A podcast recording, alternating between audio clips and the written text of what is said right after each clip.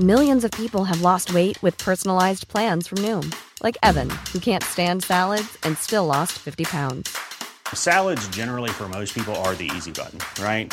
For me, that wasn't an option. I never really was a salad guy. That's just not who I am. But Noom worked for me. Get your personalized plan today at Noom.com. Real Noom user compensated to provide their story.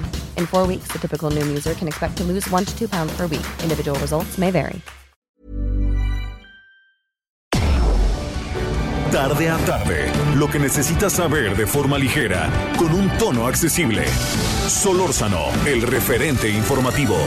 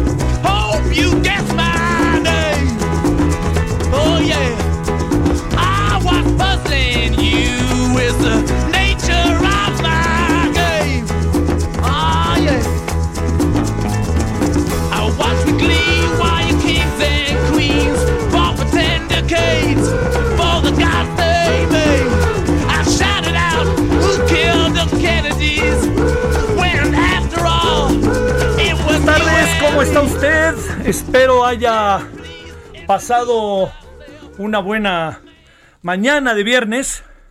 Eh, hay cosas que, que de repente, por más que uno se abstraiga de ellas, llaman la atención, ¿no? Quienes mínimamente sean aficionados al fútbol, sabrán que pasó una tragedia futbolera hoy. Y lo digo en ese tono. Se, se acabó una época en el fútbol, la época del Barcelona. Ya, eso auténticamente, si usted me lo permite decir, murió por la patria. Eh, el Bayern München o el Bayern Múnich le metió 8 goles a 2 al Barcelona. En un partido en que se jugaban todo, ¿eh? O sea, no creo que era un partido así amistoso allá en la Magdalena Michuca, no. Era un partido en que se jugaba todo. Nada más como aficionado al fútbol, que no especialista, hago una observación. Dos. El Barcelona iba de líder cuando empezaron a jugar en España en la pandemia, ¿no? El Madrid les pasó por encima. No se dieron cuenta. No se dieron cuenta que el equipo se venía cayendo. Y pusieron un entrenador como pudieron, armaron lo que sea. Y pensaron que Messi es Superman. Y pues no lo es. Y otra cosa que voy a decir, señores argentinos y argentinas, cuidado con hablar mal de Messi. Porque seguramente les va a decir, claro, es que nunca nos ha dado un mundial. Ustedes vean lo que trae Messi en las espaldas en cada partido. Si, como diría Dirceu Guimaraes cuando jugaba en el América, les doy la pelota y me regresan sandías, está difícil. Entonces, hoy fue un hecatombe, fue horrible, fue muy feo lo que pasó hoy, sobre todo para, más allá de los que le van al Barcelona, es la caída de una época. Se terminó una época hoy del fútbol mundial y yo creo que primero pues van a tener que cambiar al entrenador, van a tener que deshacerse de varios jugadores. El problema es que no se trata solo de deshacerse de jugadores, sino cómo los sustituyes, que ese es un asunto. Eh, puede ser un año de transición, que no le viene mal a un equipo de fútbol y a nadie en la vida cuando se trata de esas actividades, pero por lo pronto lo que sí le digo es que hasta podría irse Messi. Así sí, mis buenos enterados me dicen. Dos este, alternativas. Una es pedirle a Xavi Hernández que regrese antes de tiempo, porque él decía que necesitaba un año más. Pues decirle a Xavi Hernández, como la Juventus le dice a Pirlo, y como todos los equipos están agarrando entrenadores jóvenes, decirle, pues vente, mano, órale, a ver qué podemos hacer. Eh, ese es, bueno, ciertos equipos. Y la otra sería, Pep Guardiola, lo que quieras, pero regresa. Porque Pep va a ser de, yo impongo, yo digo, yo decido, y a ver qué pasa. Fue doloroso, fue muy triste. Yo iba oyendo ahorita, hijo, la verdad que los comentaristas de fútbol, híjole, mano Ayer iba escuchando tantito a los comentaristas de fútbol. El América es un fracaso. Vea usted el segundo tiempo. Y hoy en la mañana veo récord que dice el América maravilloso. O sea, ¿a quién les hago caso? Es que esto sabe que los, los, los comentaristas, por ejemplo, de Azteca y de Televisa, incluso un poco los de imagen, tratan de que no se les note que defienden a los equipos de sus empresas. Entonces, dicen cada barbaridad. Qué bueno. La verdad que es un gusto escuchar a los de ESPN y a Fox, sí lo digo. Y este, a veces me gusta muchísimo, como narrador se lo confieso, el perro Bermúdez. O sea, por, el, por lo que le pone, ¿no? Por lo que le pone. Si sabe o no sabe, pues es un asunto de los que saben. Y si pasa la prueba o no pasa la prueba, es otra cosa. Bueno, todo se lo cuento porque es un asunto que está, le voy a, le voy a decir, ¿eh? O sea, diríamos en otro tiempo, paren las máquinas así paren la imprenta, ¿no? Pero es un asunto este del fútbol que ya recorrió el mundo, debería de ver las repercusiones que tiene. Y yo diría, en esta vida, ahí le va, en esta vida no hay que suicidarse sin haber comido bien, dormido bien y bien. Si ya después de esas tres cosas uno se tiene que suicidar, pues ya ni hablar, ¿no? Pero no, ahorita serenidad y paciencia, mi querido Solín. Bueno, le conté eso porque ha llamado mucho la atención. Ahorita estaba viendo cables de agencias de noticias, es impresionante, es así, todo pasó a segundo plano.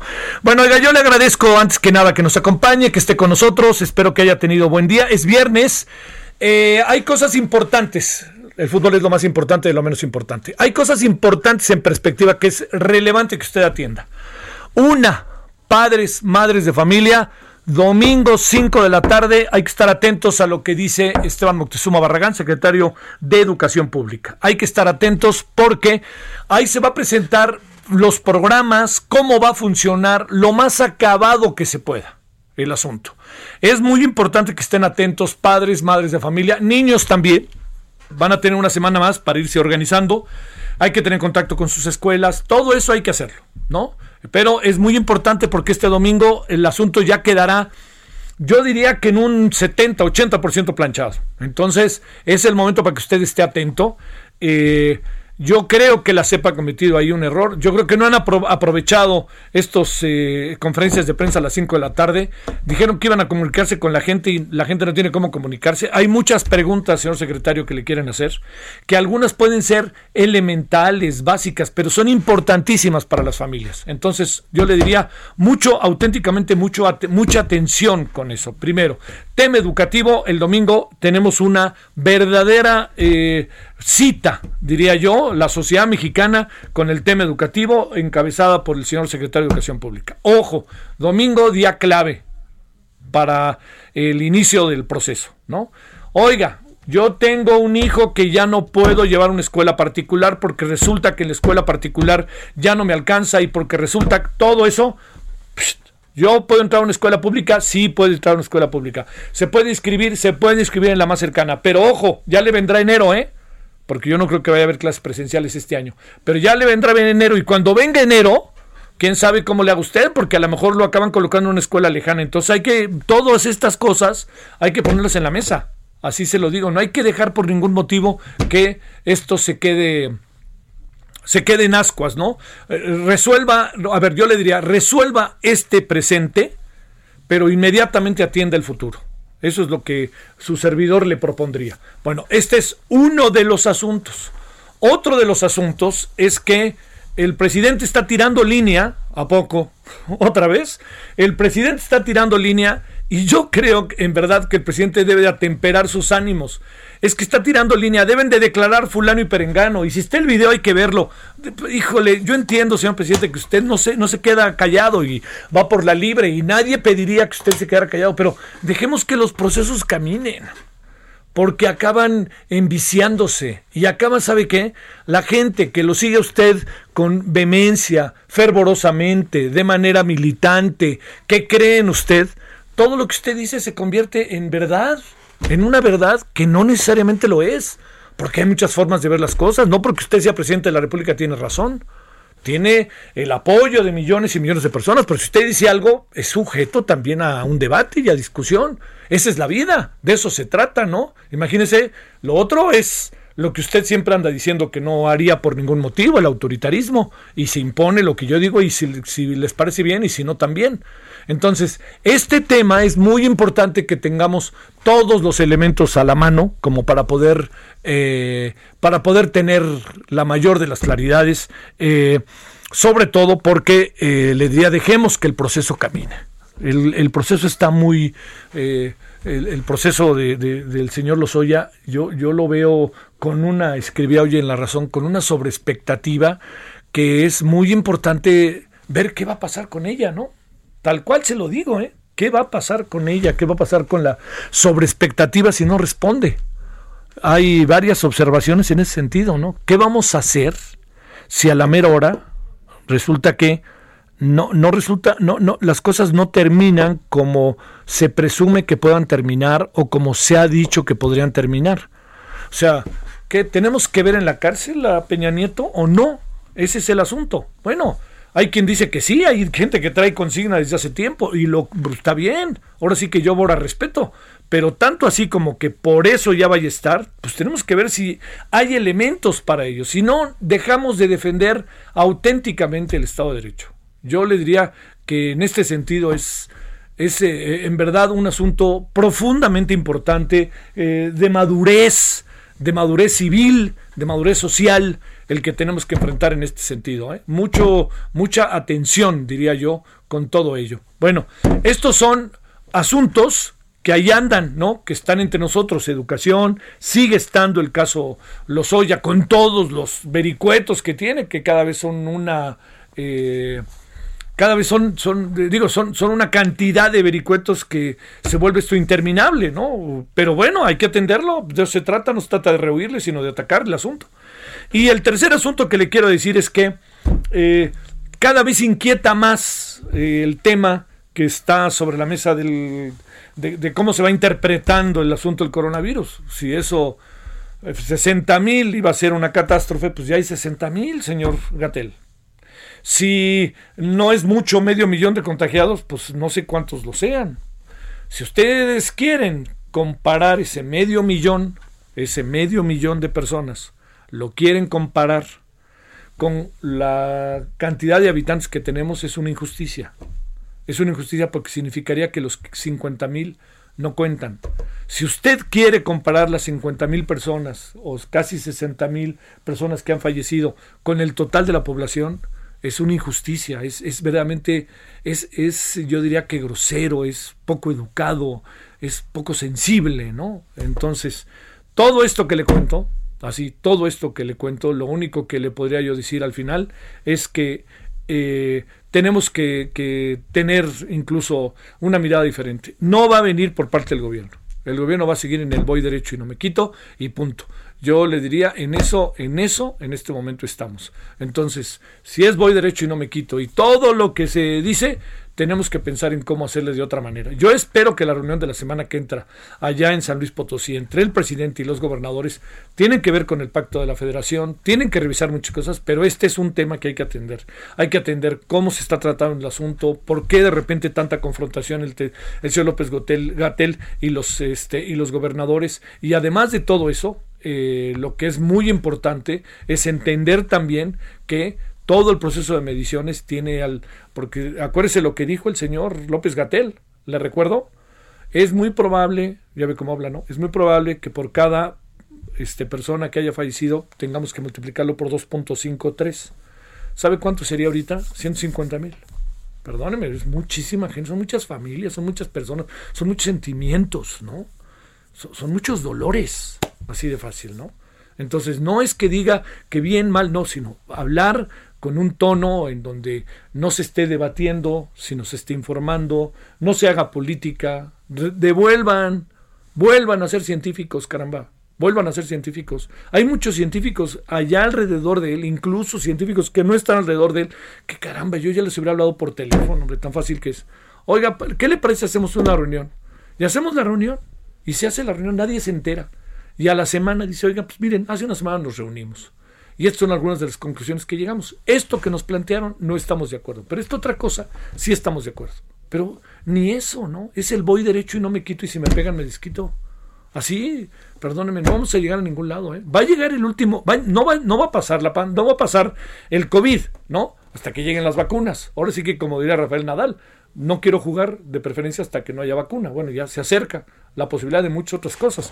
Lo digo citando a un personaje que es muy reconocido, eh, muy conocido, ¿no? Entonces yo lo que le diría es, es el momento en donde hay que hacer un alto en el camino, muy en serio, y este alto en el camino, pues ver por dónde le podemos entrar, ¿eh? Pero bueno, oiga, pues en eso andamos, muchos asuntos. Llegue el fin de semana que yo espero que lo pueda aprovechar. Domingo, ¿eh? El domingo, no se le olvide. Hay que estar atentos a la eh, conferencia que ofrecerá el secretario de Educación Pública para ver cómo va a estar esto de las clases a partir del, del 24 de agosto, que es de este lunes en 8. Bueno, déjeme contarle algunos asuntos que están circulando este día. Solórzano, el referente informativo. 16-16 en la hora del centro. Le cuento que en Chiapas fue localizado Dilan Esaú. Es el pequeño de dos años quien era buscado desde hace más de 40 días tras ser raptado en un mercado en San Cristóbal de las Casas. Ahí mero, ¿eh? Que es una ciudad, es una ciudad que tiene eh, eh, tintes de cosmopolita, turística, es una ciudad preciosa. Bueno, ya está con su mamá. Su mamá es Juanita Pérez y la Fiscalía de Chiapas explicó que el niño fue encontrado en la comunidad de Las Palmas, municipio de Cintalapa, en compañía de una mujer identificada como Margarita N. Presuntamente el móvil del rapto fue que ella no pudo tener hijos, por lo que se le ocurrió robar a un niño en estado de vulnerabilidad con la intención de recuperar a su pareja. Para ello, engañó a dos niños, haciéndoles creer que la madre de- que era la madre de Dylan y les pagó 200 pesos para su sustracción. Por este hecho, la mujer podía recibir una condena de hasta, hasta 75 años de prisión. Una mujer que, bueno, pues todo indica que, que su vida terminará en, en los penales. Anoche medios de Sinaloa reportaron el asesinato de César Carrillo Leiva, el Cesarín.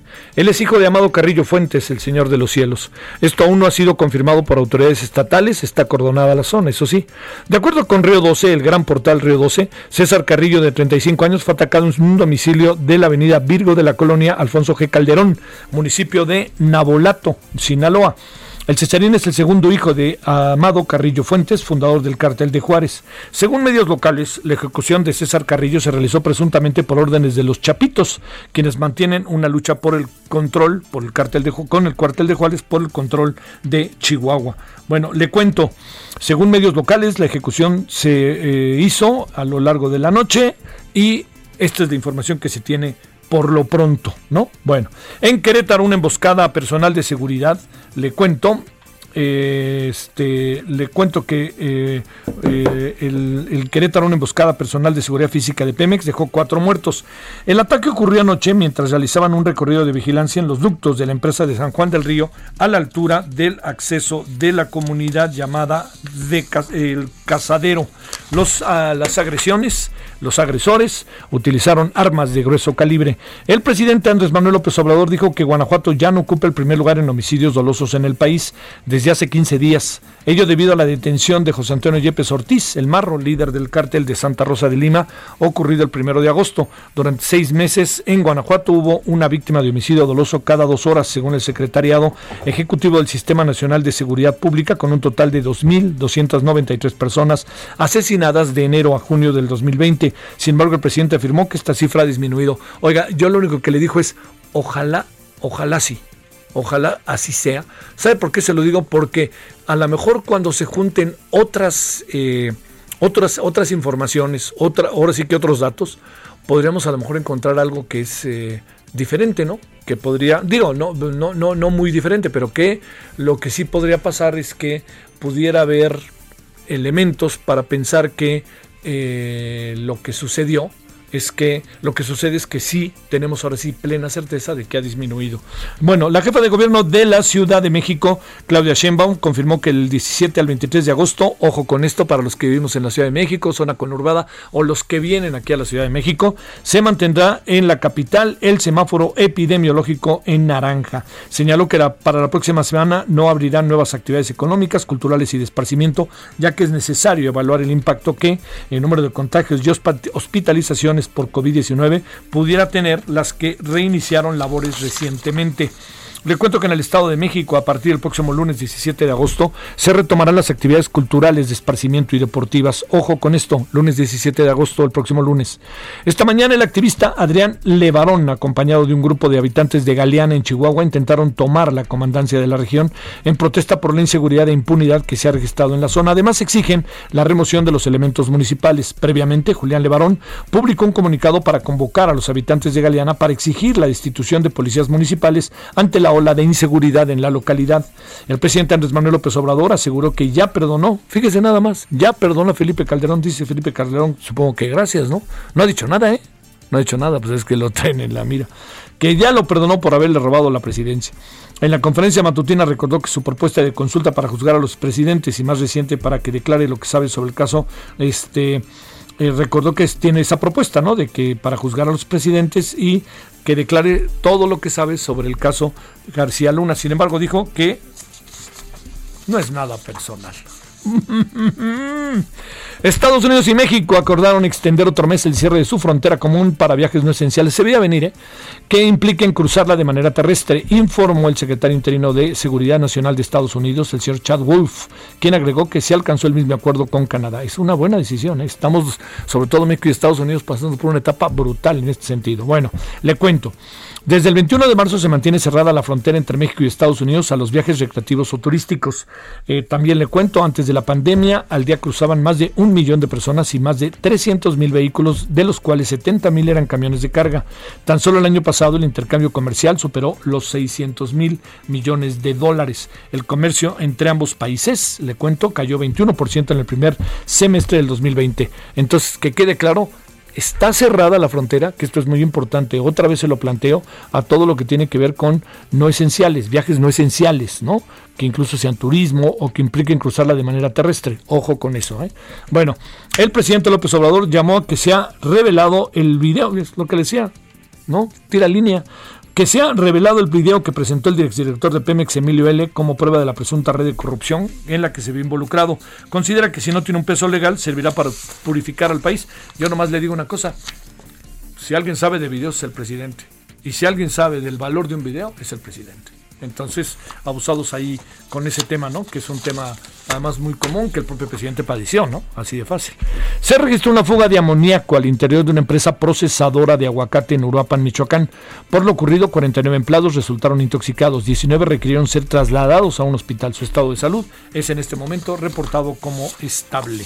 Bueno, oiga, esto es lo que tenemos. Eh, déjeme decirle, aquí tenemos algunas otras cositas más, pero déjeme nomás rápidamente encontrarlas, que una de ellas es que eh, pues eh, ya hay un nuevo consejo de administración y vigilancia de la cooperativa cementera y está el, este, el señor Jaime Ordiales, está metido en ello, es decir, él es el presidente en este momento, ¿no? el director deportivo, sobre todo por todo lo que ha pasado allá eh, con la cementera La Cruz Azul y lo que ha pasado con, que este, con, bueno, no ha pasado y pareciera que no va a pasar con el equipo. Ojalá así sea. Lo platicamos eh, hace dos días en el programa de Heraldo TV en la noche y era lo que nos decían, que el equipo no se vería afectado por todo esto.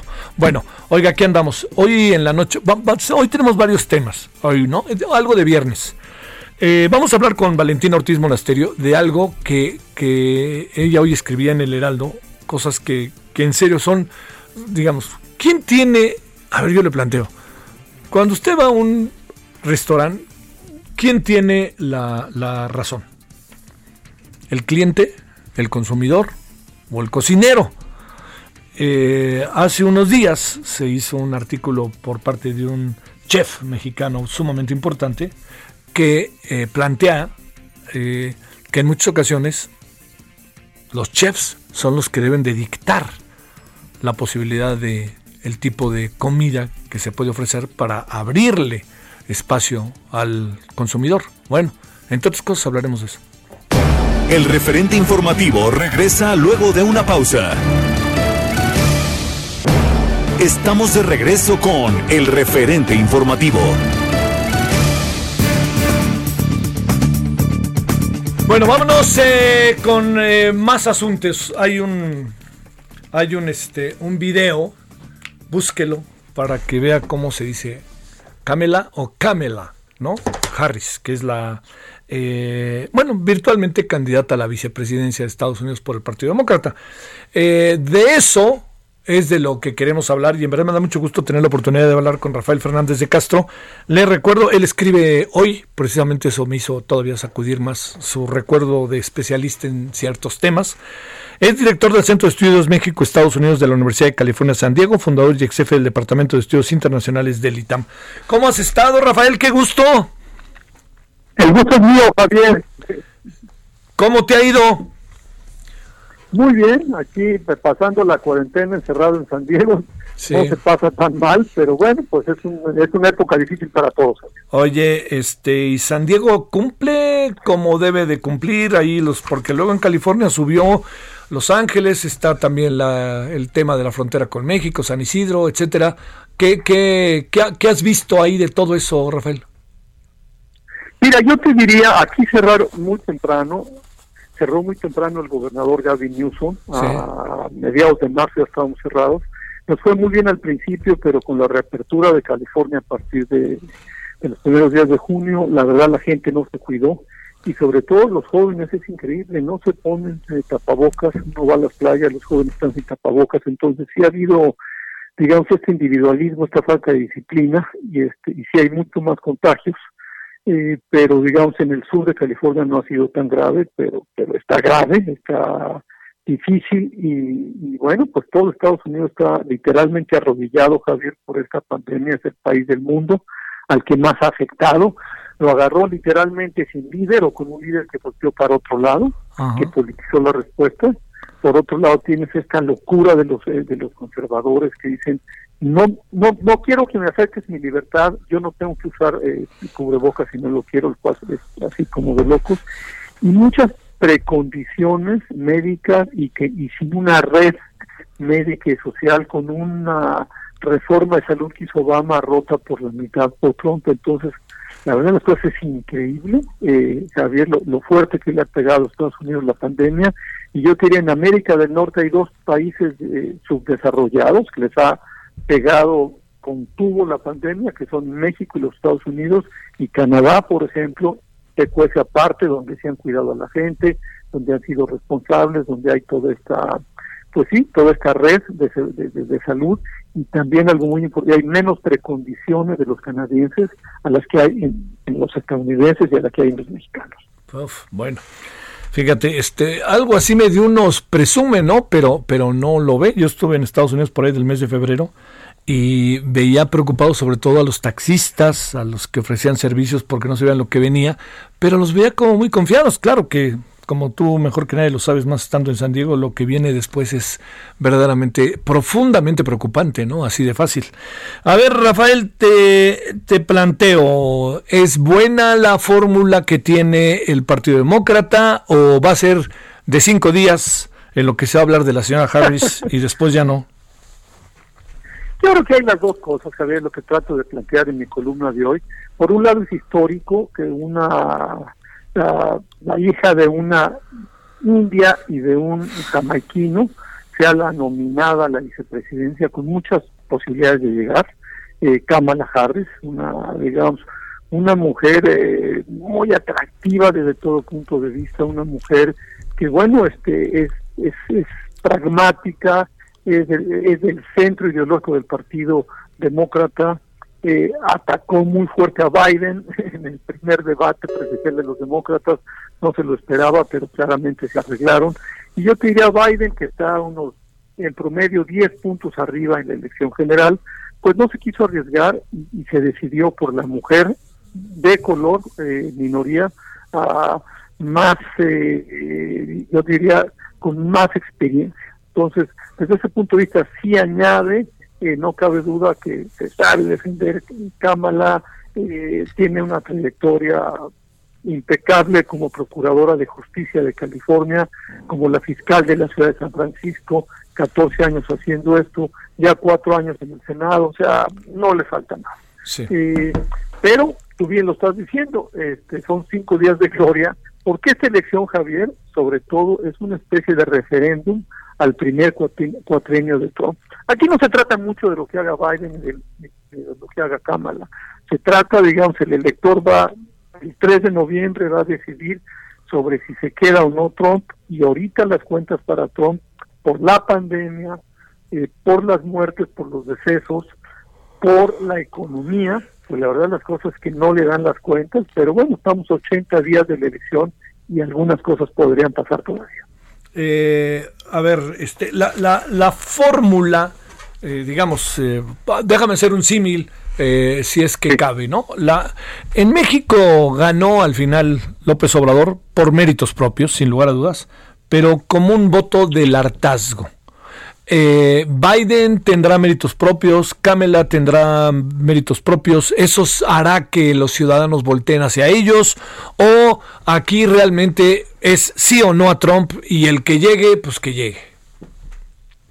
Yo lo veo más un sí o no a Trump. Sí. A mí me parece, digamos, que la verdad Biden, no hay rechazo del Partido Demócrata a él, pero así que tú dijeras, está, la gente está encantada por votar por la gente ya quiere no yo quería eh, no es digo creo que puede ser un buen presidente. Creo que es una gente con 77 años una gente pragmático una gente que que ha mostrado que aprende una gente que es eh, que tiene el valor eh, de, de, invitar a la mujer que más lo atacó y lo hizo ver mal en la campaña que es Kamala Sí, claro. Eh, Creo que se podrá rodear de buena gente, pero es muy mal candidato, muy proclive a los errores.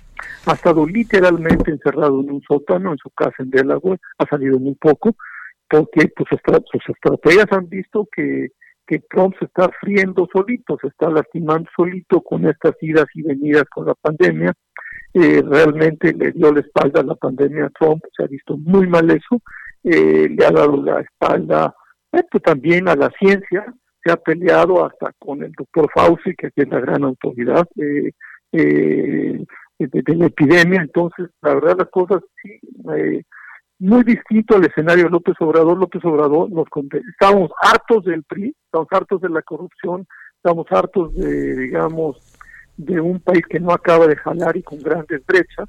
Y ahí se puso López Obrador y además fue muy pragmático y hizo una gran campaña, la verdad, las cosas. No, no es el tema de Biden, Biden no está haciendo una gran campaña, está nadando de muertito porque porque eso siente que es lo mejor, porque si, si así solito Trump se está autodañando, pues para qué hace más cosas Biden. Entonces, pero Kamala le ayuda porque hay un movimiento muy fuerte, Javier, este de las vidas negras juntas.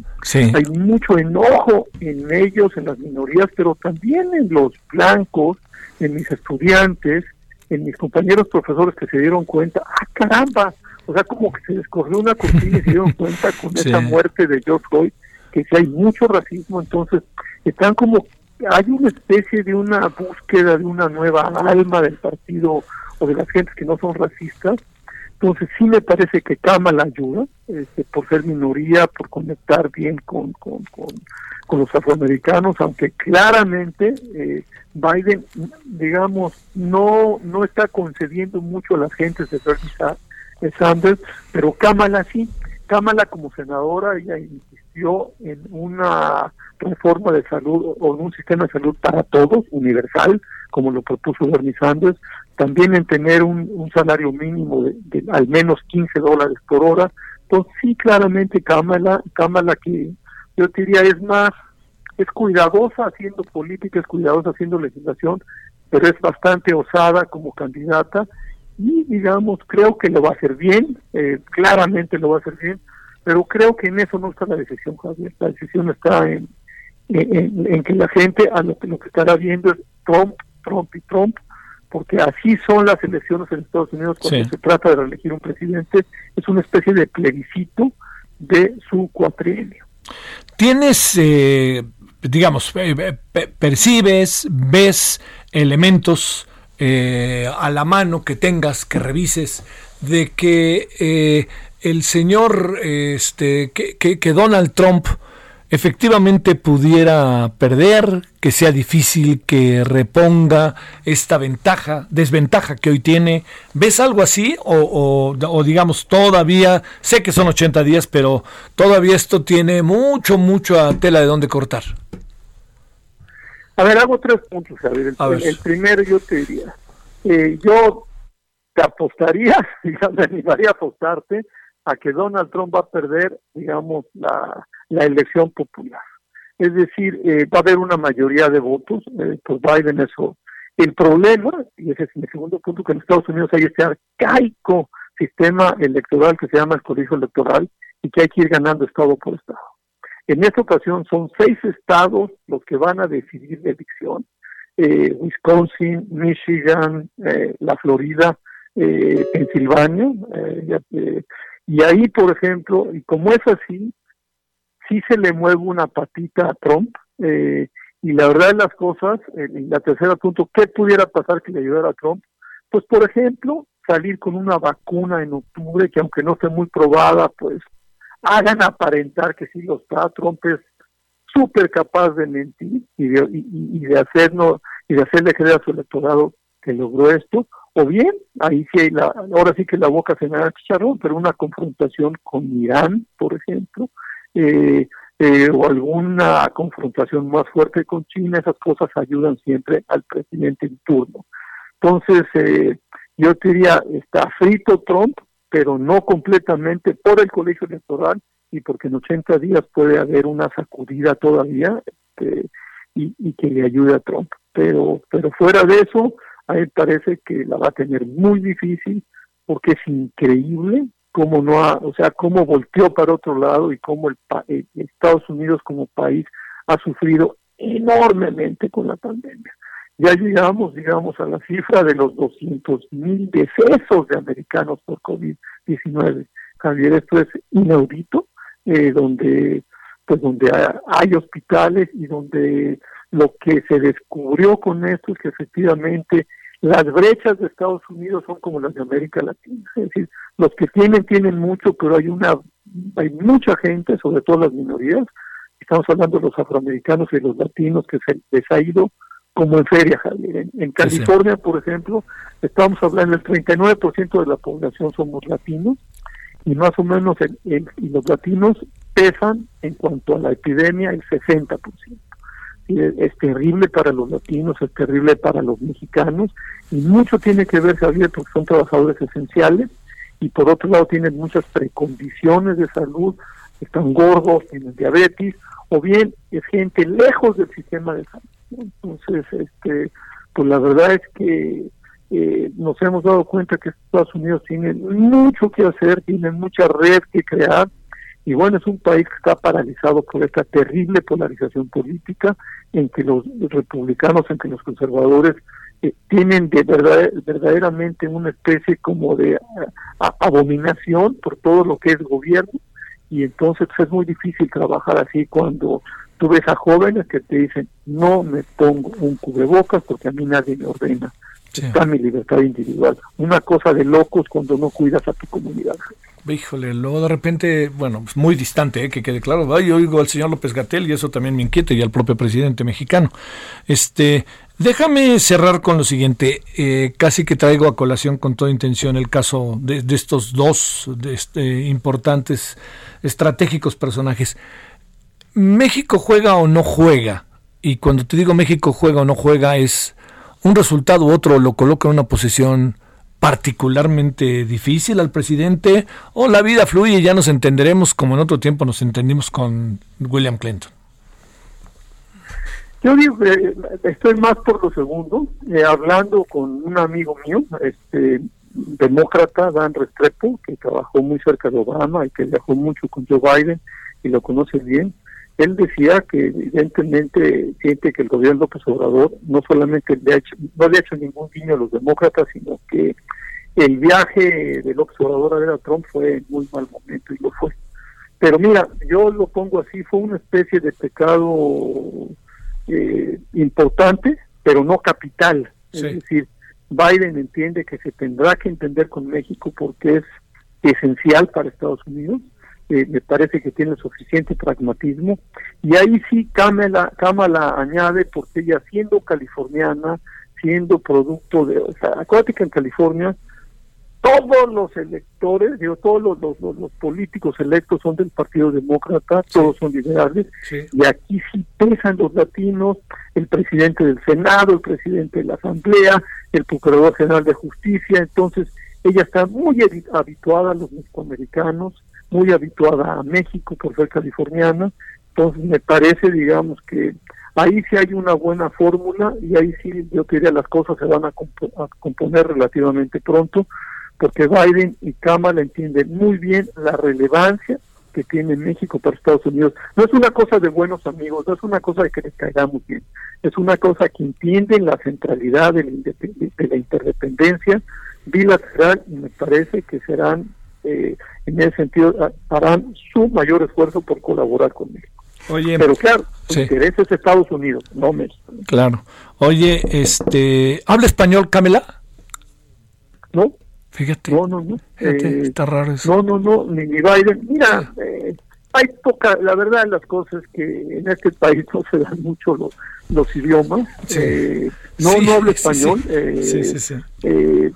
Espero no equivocarme, pero yo estuve alguna vez en una reunión en la Universidad de California en Berkeley con ella.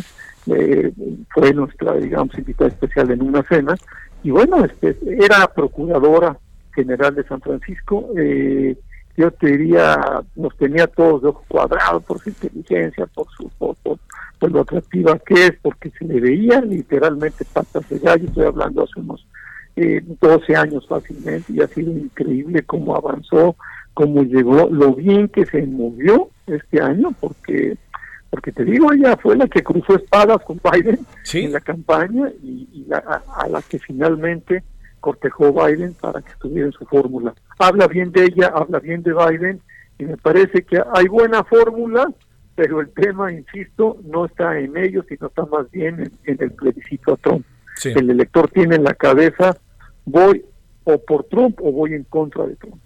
Y Biden este, es, es, es, es, agradable, pero no particularmente atractivo, porque evidentemente a sus 77 años, pues digamos, su, su, mejor parte de político la verdad es que ya pasó. Sí. Oye, déjame plantearte un último asunto. Este, eh, digamos, eh, voy a, voy a, a, tenerme a tu este, provocación. Si eh, apostaras, y lo digo no en un tono de, de, de atinarle, ¿no? sino por la correlación de fuerzas, por cómo están las cosas, ¿Qué pondrías tú eh, en esta elección que se va convirtiendo día con día importante? Fíjate, también nosotros, como tú mejor que nadie lo sabes, tenemos una elección el año que entra estratégica, ¿no? Es muy numerosa, es participativa, pero es estratégica, es por muchos motivos importante. Pero te pregunto, eh, ¿le darías, no de antemano, pero pensarías que un 70-80% triunfo de los demócratas en este plebiscito a Trump?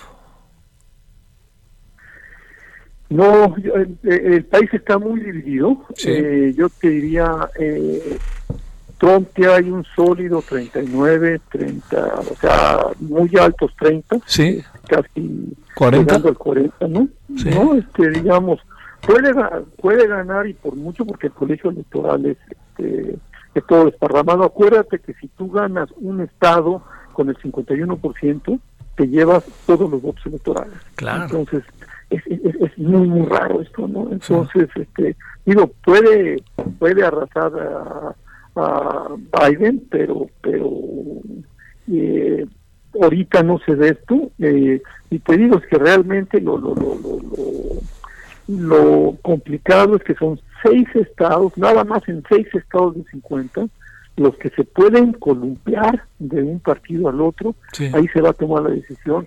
Y eso es lo pues lo peligroso porque evidentemente Trump que tiene el poder de, del micrófono de seguir siendo el presidente pues está viajando a sus estados está colaborando con esos gobernadores está atentísimo eh, y bueno pues este ese es eh, bueno, son las reglas del juego americano pero reglas que tendrían que cambiar porque la verdad es que esta democracia necesita claramente un nuevo sistema electoral.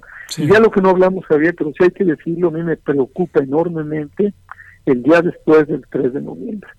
Si, si la votación se cierra, eso sí te lo puedo apostar, es otra de las apuestas que hago, si la votación se cierra, va a haber conflictos postelectorales durísimos. Lo que vimos en la Florida el año 2000, cuando hubo una, esta disputa de, Bush eh, Jr. Del voto, por, del voto por voto, casilla por casilla. Así es. Ahí este, no es nada con lo que veríamos ahora. Entonces, esperemos que no se cierre la elección y que si la va a ganar Biden la gane por cinco puntitos, por cuatro puntitos, si, si es más de, si es menos de tres, híjole, Lío. Eh, Trump prácticamente, además ya lo dijo, yo no soy un buen perdedor y, y, el, y, su procurador de justicia, el señor Barr, también ya lo dijo. Entonces, Trump, ah, ese es su, ese es su, digamos, eso sí es su, su DNA de Trump, el ser tramposo, el pelearlas todas, el estar siempre, digamos, en muchos frentes eh, eh, judiciales, entonces sí sería terrible esto. Entonces, eh, bueno, esa que no se cierre porque si se cierra, bueno, el 2006 de México va a ser cosa de niños a comparación de lo que va a pasar en este país. Te mando un gran saludo, Rafael, y muy buenas tardes. Otro para ti, Javier, y para tu público. Gracias, muchas gracias. Rafael Fernández de Castro, director del Centro de Estudios México-Estados Unidos de la Universidad de California, San Diego, fundador y ex jefe del Departamento de Estudios Internacionales del ITAM. Bueno, vámonos ahora que son las de 16.52 en la hora del centro. Solórzano, el referente informativo.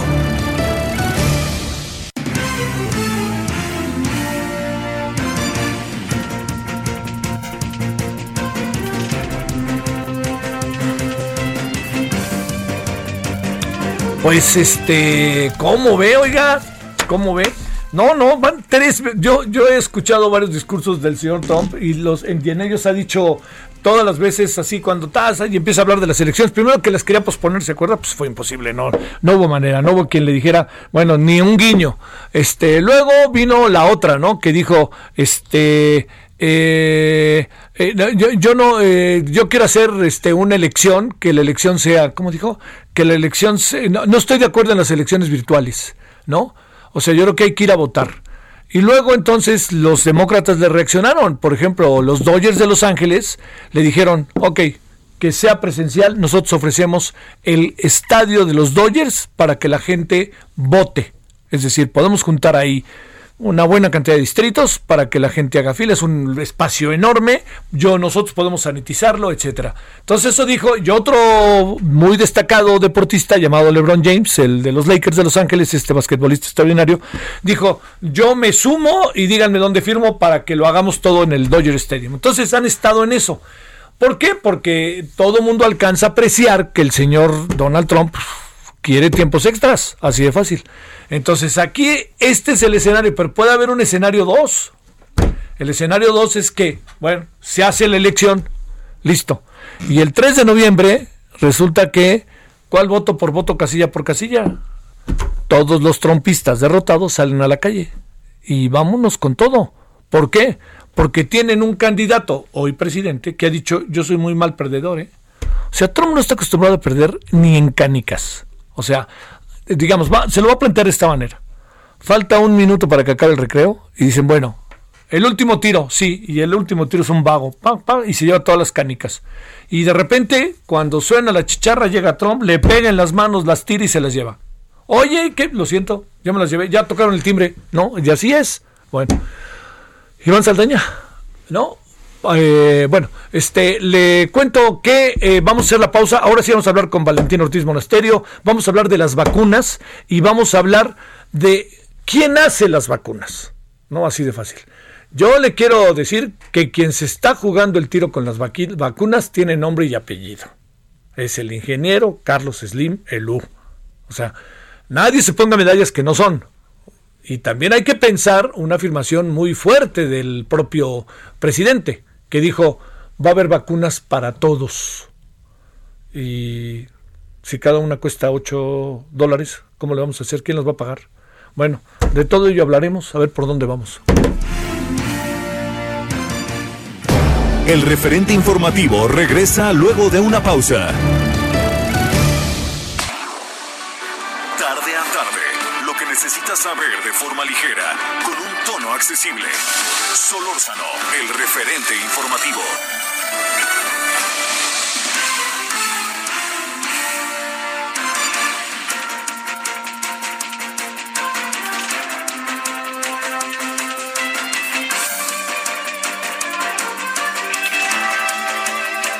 Diecisiete horas en la hora del centro y le decía que hay ahí una hay una polémica que en verdad yo creo que es muy importante porque la industria del, de la industria restaurantera pues es una industria importantísima en el país, en el mundo, ¿eh? No, no se trata solo de, de hablar de nuestro país nada más, ¿no? O sea, uno ha tenido unos hallazgos como, como comensal maravillosos y además hay que tomar en cuenta varias, varias cosas. Una de ellas que me parece que hay que colocar en el centro es que cada vez en las grandes ciudades es muy difícil que la gente pueda comer en su casa.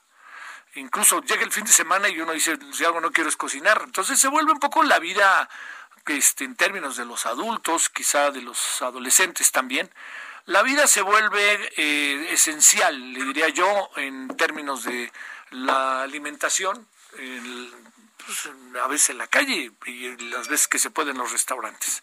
Bueno, alguien que hace en verdad muy muy bien su chamba, por sí que me consta, es Valentín Ortiz Monasterio en este sentido. Ella es integrante del grupo GastroLab en Heraldo Televisión y columnista del Heraldo de México, con la columna muy sugerente de Nube Viajera. ¿Cómo estás, Valentina? Buenas tardes. Muy bien, con mucho gusto de saludarte. ¿Cómo te ha ido, Valentina? Pues a todo dar, come y come, bebe y bebe, como debe de ser. Oye, chamba.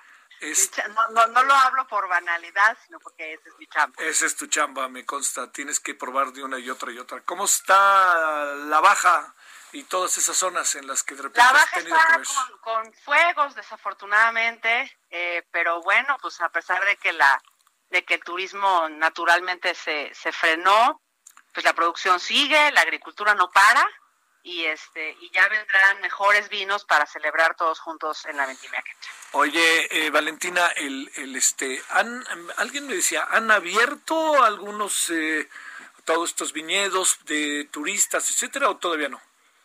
Hay algunos abiertos con medidas, eh, pues básicamente son horarios y citas, ¿no? Es decir, eh, el, propósito del, vitivinicultor es que la gente no para de ir. No necesariamente es un propósito de ingreso o de, o de ¿sabes? No es, una cosa económica porque por ahí no es la onda. La onda, digamos, es, es la venta del vino en sus casas. Pero si conoces la casa y conoces el proceso, pues evidentemente te enamoras de todo lo que es el vino mexicano. Entonces hay por citas de manera muy eh, breve y ordenada, creo que lo están haciendo muy bien y pues poquito a poco.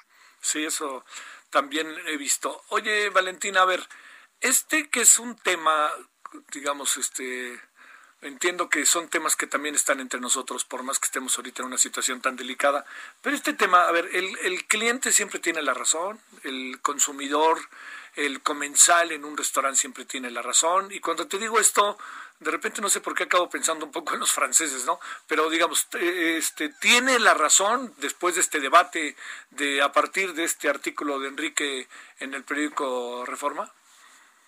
Yo creo que no. A ver, venga. Yo creo que no. Eh, en fin, creo que ese artículo, esa columna, lo que, lo, bueno, esa colaboración, lo que, lo que más me ha impresionado a mí, casi hasta dolido, te diría, es pues lo polarizados que estamos, ¿no? Más Hasta para eso, oye. Eh, cosa que, pues que son tonterías y que desatan unas furias y unas olas. Eh, pero bueno, pues ese es, ese es ese es otro tema, pero que también es importante, cómo la fibra sensible política está ahorita en todos, con todos, y a la menor provocación eh, eh, se desata una, una, una, un escándalo y una serie de, opiniones, digamos, al respecto. Eh, el cliente siempre tiene la razón. Yo creo que el comensal tiene una oferta increíble en México y en el mundo, ¿no? Pero estamos hablando de la Ciudad de México, por ejemplo, de escoger el establecimiento que más le guste por un chorro de razones, por por afinidades con la cocina, por afinidades con el servicio, cuántos restaurantes a los que tú, yo o amigos solemos seguir yendo, pues que son sabrosos, que no son fuera de serie, pero que los meseros son de siempre, que nos sirven las cubitas como nos gustan. ¿Sabes? Este, hay, hay un chorro de razones por las que la gente elige a ir eh, a un restaurante, pero creo que eso es lo más importante, es un tema de elección, ¿no? y, y, la oferta es enorme. Entonces, eh, creo que sin duda, pues el cliente siempre puede pedir, el comensal siempre puede pedir lo que el comensal quiera en cualquier restaurante, ¿no? Creo que eh, también el cocinero, y depende en enorme medida qué tipo de cocinero es, em, pues también puede elegir darlo o no darlo, ¿no? entiendo perfecto el, el em, pues un poco como la, el análisis o, la fantasía que puso Enrique Olvera en esa nota, hablando de a todos aquellos que de forma casi hasta déspota nos han tocado a todos, ¿no? Eh, consideran que uno de esos tacos, este, que son gloriosos eh, en, en ese restaurante, pues están fuera de precio, o por qué me vas a cobrar por una tortillita con este chicatanas y con tantito pescadito. Pero creo que es una elección del consumidor y lo que yo no estoy de acuerdo es en, en esa reacción que además es común, eh, como en las aerolíneas, como en los restaurantes o como en las tapicerías, ¿eh? ojo, eh, que es yo te estoy pagando y por este servicio yo decido, ¿no? Yo te estoy pagando y por este servicio yo merezco un buen servicio, ¿no? Sí. Pero no yo decido. Oye, a ver, eh, déjame plantearte esto. Eh, eh, digamos, se, volvió, conste que además tú perteneces un poco como esto que podríamos llamar, no sé si a la palabra exacta o el concepto exacto, como una especie de, de nueva cocina mexicana o algo parecido, te diría, se volvió sofisticada la comida y este vive el chicharrón con carnitas y vivan los tacos de pastor y el pozol, etcétera. ¿Pasó algo ahí en el camino que se volvió sofisticado? Este, o estamos en un proceso incluso de transición que pudiera tener que ver con la propia alimentación. Yo te diría que, son casos aislados y son casos distintos. Es decir, eh, ah, una de las cosas que tiene la gastronomía mexicana y quizá te diría que como pocas, es que un mismo taco en un mismo establecimiento, y te estoy hablando de los tacos de cabeza de virreyes aquí en la gasolinería cerca de mi casa, que a mí me parecen fabulosos, nos sienta o nos acerca a ti, a mí, al maestro de obras o al dueño de una empresa. Entonces, eso es un lenguaje común que yo creo que pocos países tienen eh, en el mundo eh, y que efectivamente vivió y ha venido viviendo, digamos, los últimos 15 años, yo te diría, un boom y una potencialización internacional, de tal forma que la cocina mexicana yo te diría que es una de las cocinas más importantes del mundo, si no es que la más, ¿no? Trascendió a la española, trascendió a la Sí, sí, sí, sí. Em, ahora, ¿se sofisticó? Sí, yo creo que sí, y si lo tuviésemos que medir, en un, hace poco me invitaron a una conferencia en Monterrey, y justo era de este tema, como si tuviésemos que medir en una curva, siendo en un eje, digamos, el tiempo, ¿no? Y en el otro eje el grado de sofisticación. Yo creo que la cocina mexicana llegó hasta arriba, digamos, de la sofisticación eh, y, en el tiempo hace como, como 10 años, en donde, y yo soy súper crítica, este, tú, tú me conoces y hemos estado en muchas mesas juntos, eh, pues el chile en nogada debe ser chile en nogada. A mí no me gusta comer poesía. Sí, claro. Sí, sí, sí. Este, a mí me gusta comer me un taquito como debe de ser. Esa soy yo, ¿eh? repito, y soy muy respetuosa con las interpretaciones de muchos cocineros, pero creo que sí llegamos a ese punto de en la búsqueda de nuestra identidad, y el propio Enrique Olvera lo, lo cuenta en muchísimas entrevistas, pues tenemos esa, esa, esa pena, esa, esa vergüenza a veces, este, ancestral, ¿eh? de, que le tenemos que poner caviarcito a nuestro molito para que sea mejor, ¿no? Pues este, y no es cierto, hay un artículo, y por el otro lado, una vez un, artículo de Jair Telles, que es el chef de Meutoyo, que además es, es, un gran escritor, eh, y decía, ¿por qué cocina mexicana debe ser el folclore de, alguien vestido con vestido de manta, bordadito, ¿no? Que ese es la, el otro extremo, ¿no? porque en realidad pues cocina mexicana también es un burrito con queso amarillo en Tijuana. Sí, claro. ¿No? Entonces, sí se sofisticó y yo creo que vamos en, en la curva ascendente hacia como el, el, el de regreso al, al, origen, te diría yo, ¿no? Es decir, eh, los que hemos seguido cerca el, la, la carrera de Enrique Olvera sabemos que que a otros comensales les resulta ofensivo recibir un taco al pastor. Y me parece glorioso que él lo haga, porque es el mejor campachi, porque es la piña trabajada con unos agricultores maravillosos en las zonas de Veracruz, pues una salsa macha, este, que han cuidado cada chile, que le han puesto una enorme energía a que la verdadera elegancia y la sofisticación de la cocina mexicana es esa, es la que comemos en las casas. Oye, la pandemia de qué, además de que frena nuestra asistencia a todo tipo de restaurantes, a los bares, a las cantinas, en donde también se ofrece a menudo muy interesante botana.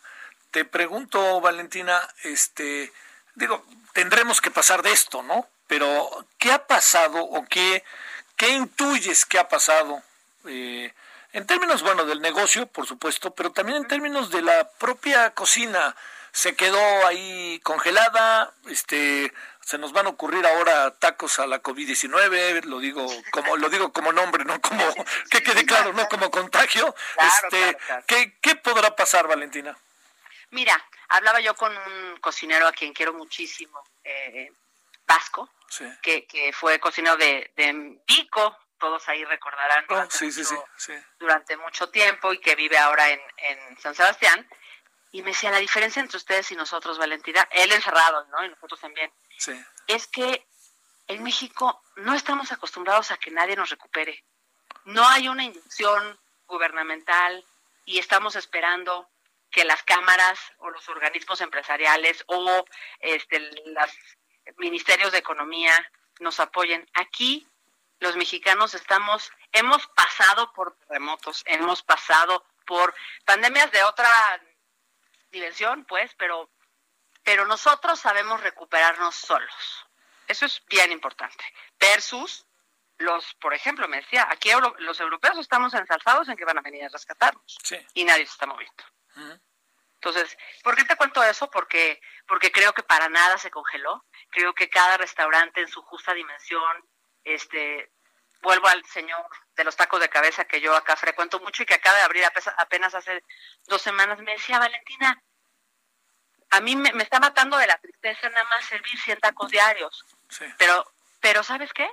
Ya me voy a doblar y me voy a ir. Me dijeron que allá fuera de la Azteca puedo hacer unas buenas. O sea, es decir, la imaginación que puede ser del gran restaurante o, o de la o de la o de la taquería. Y además hay un segundo opinión, digamos que esto es muy personal y yo creo que los, digamos, yo no soy de esas ideas románticas de que el mundo cambió para siempre. Yo creo que los mexicanos, más bien los seres humanos somos gregarios. Yo creo que los mexicanos vivimos a través de la comida, con la familia, con eh, cómo nos relacionamos profesionalmente. Eh, y yo no soy de las de la idea de que no vamos a volver a tener una mesa de 35 personas amontonadas comiendo un mole de mango en Oaxaca con Abigail Mendoza en el mercado, porque va a volver a suceder.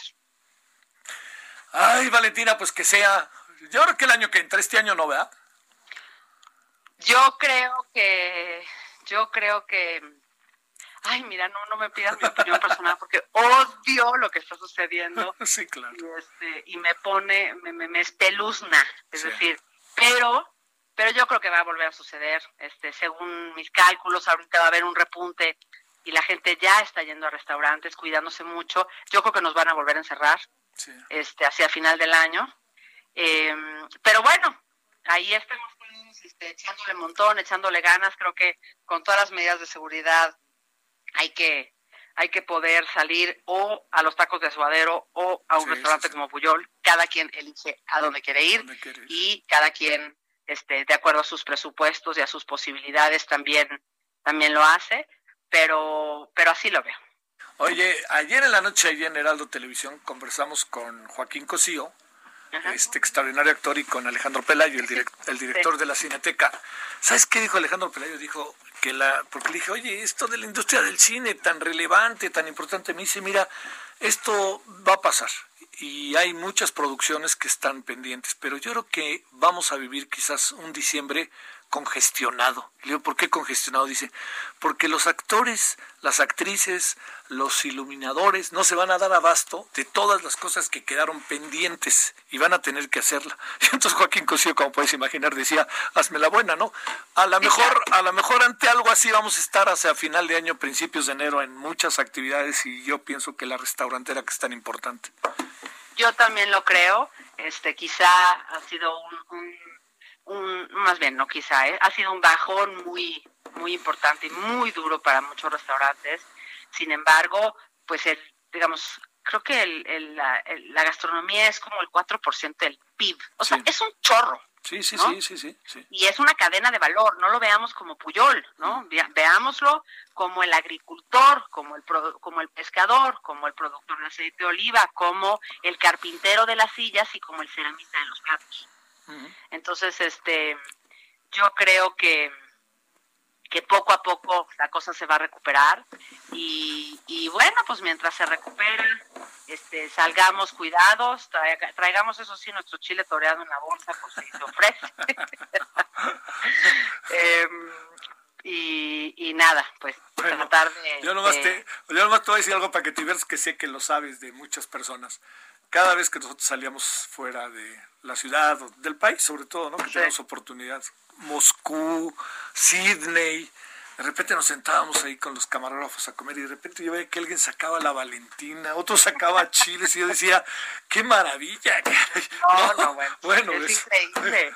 Y es cierto, somos poco exportables los mexicanos. O sea, en cualquier lugar del mundo hay un lugar en donde encuentras tortillas nixtamalizadas. Sí, claro. Porque las localitas no nos son suficientes. Además huelen.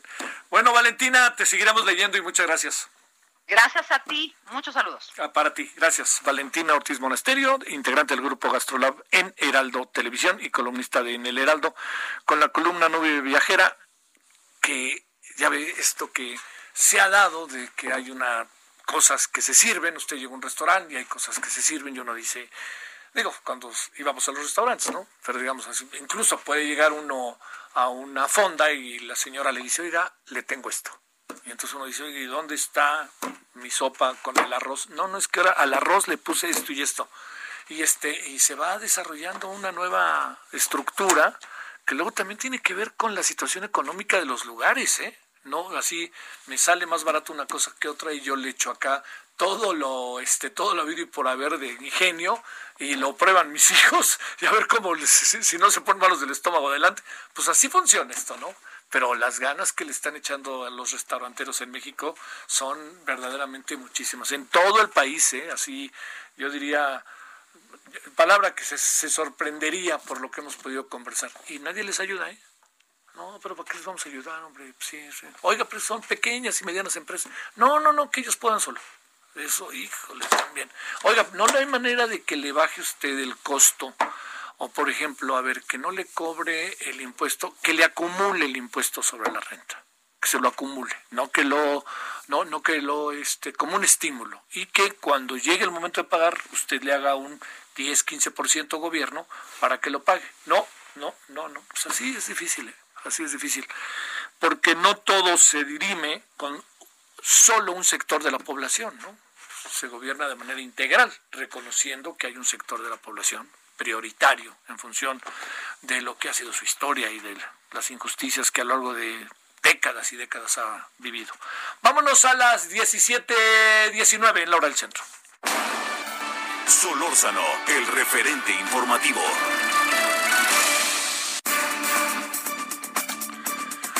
Bueno, y vamos de nuevo, como siempre, con mucho gusto, con la doctora Susana López Charretón, viróloga mexicana especializada en, roto, en roto, rotavirus, perdóneme, y divulgadora de temas virológicos. ¿Cómo estás, doctora Susana? ¿Cómo te ha ido?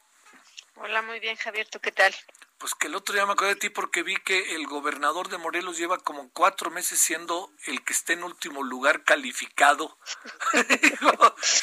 Dije, bolas otra vez. Bueno, menos mal que no juegue en la selección nacional, ¿no? pues sí. Pues no. Ya no se dedica a eso. bueno, oye, este, a ver, déjame plantearte eh, como una reflexión breve, pero no quería pasarla por alto. En función de el material que me enviaste hoy sobre Rusia, a ver, una reflexión sobre realmente qué va a pasar con las vacunas, qué supones que tenemos más en función del anuncio que se dio ayer, todo eso. A ver, reflexiones sobre eso, si no te importa, Susana. No, con mucho gusto. Yo creo que todas estas son eh, noticias que nos levantan un poco el ánimo, pero que también eh, las tenemos que tomar con mucha prudencia, porque esto no es para mañana. Esto, yo creo que lo menos son seis meses más, ¿no? Y eso es lo menos. las noticias que están, eh, que estamos oyendo de Rusia y lo que se declaró ayer es que ya estamos invirtiendo en un proyecto, pero no tenemos todavía eh, ya el producto totalmente probado. Entonces, este, pues son como para darnos ánimos. Yo creo que necesitamos eh, oír buenas noticias, ¿no? Pero eso no quiere decir que sean para, para mañana, pues esto todavía falta tiempo, seis meses mínimo, yo digo. ¿Qué, qué valor le concedes al tema de la, la vacuna rusa, que pareciera como muy digo, entiendo que hay un proceso y que lo han investigado, pero parece que hasta la hija del señor Putin la, le aplicaron una vacuna, pero la pregunta es, ¿qué, qué, qué tanto le das de valor? Parece un poco como sobre las rodillas. ¿Qué ves de eso? Pues yo, yo veo que es una carrera comercial eh, muy importante para, las, para los que están desarrollando este tipo de proyectos. Se requiere de una inversión muy fuerte no, eh, tanto para el desarrollo de, la vacuna, del candidato a vacuna, como para las pruebas, como para la producción. Y entonces, el adelantar vísperas, digamos, eh, eh, les da como un plus propagandístico y entonces en realidad la vacuna rusa todavía no pasa por la tercera fase que es probarlo en, en, decenas de miles de personas que es necesario para saber si esto va a funcionar pero ellos hicieron el anuncio de que, de que ya lo van a lanzar, en realidad lo van a lanzar con personal que no va a poder decir que no, o sea, porque a lo mejor se lo van a aplicar a, la milicia o a los eh, médicos, ¿no? Y, eh, y ahí va a estar la, el, el, ensayo clínico número tres, o sea, tú, tú esperas que no te haga daño, o sea, esto de que se lo puso a su hijo, a su hija, pues es, es muy propagandístico. No le va a hacer daño. En general no es que hagan daño ya a estas alturas, pero que la proteja, esa es la gran pregunta de las vacunas, pues no lo vamos a saber tampoco ahora. ¿Cuánto tiempo tendría que pasar? Pues es que lo que pasa es que tendríamos que saber cuándo se expuso esta niña, o es, me imagino que es una niña, o bueno, un adulto, cuándo, o sea, ¿qué, probabilidades tiene de que se exponga? O sea, vamos a saber que la protegió porque no se enferma, pero no vamos a saber si estuvo expuesta o si la van a tener en una cajita de cristal durante seis meses para que digan, miren, está protegida. O sea, eso no es lo que podemos, por eso lo tenemos que hacer con decenas de miles de personas, porque vamos a seguir a 30 mil personas, digamos, que las vacunan y 30 mil personas que no las vacunan y vamos a dejarlas vivir unos meses en, en, esta situación y después vamos a contar de las 30 mil que vacuné, cuántas se enfermaron y de las 30 mil que no vacuné, cuántas, no se cuántas se enfermaron. Y entonces ahí puedo sacar números y puedo decir, no, pues sí tengo 50% menos infección en los vacunados, o 70%. Pero una persona, una golondrina no hace verano. O sea, con una, con una persona vacunada es una anécdota, pues, o sea, no. Bueno, doctora, gracias por la opinión. oye, un globo no hace fiesta, como dicen, ¿no? Sí. Exactamente. gracias, doctora. Que estés muy bien. Hasta luego, Susana López Charretón, viróloga mexicana especializada en rotavirus y divulgadora de temas biológicos. Así que no nos veamos con la finta con lo de los rusos. ¿Qué van a hacer los laboratorios y qué va a hacer el señor Slim? Vamos a tratar de interpretarlo y saberlo después de la pausa.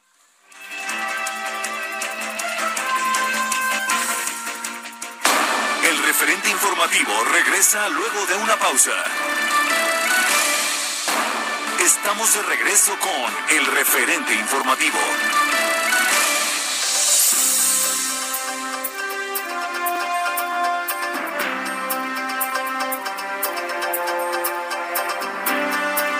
Oiga, le cuento que está cayendo. Eh, ¿Está lloviendo todavía o ya no? Sí, muy intensamente.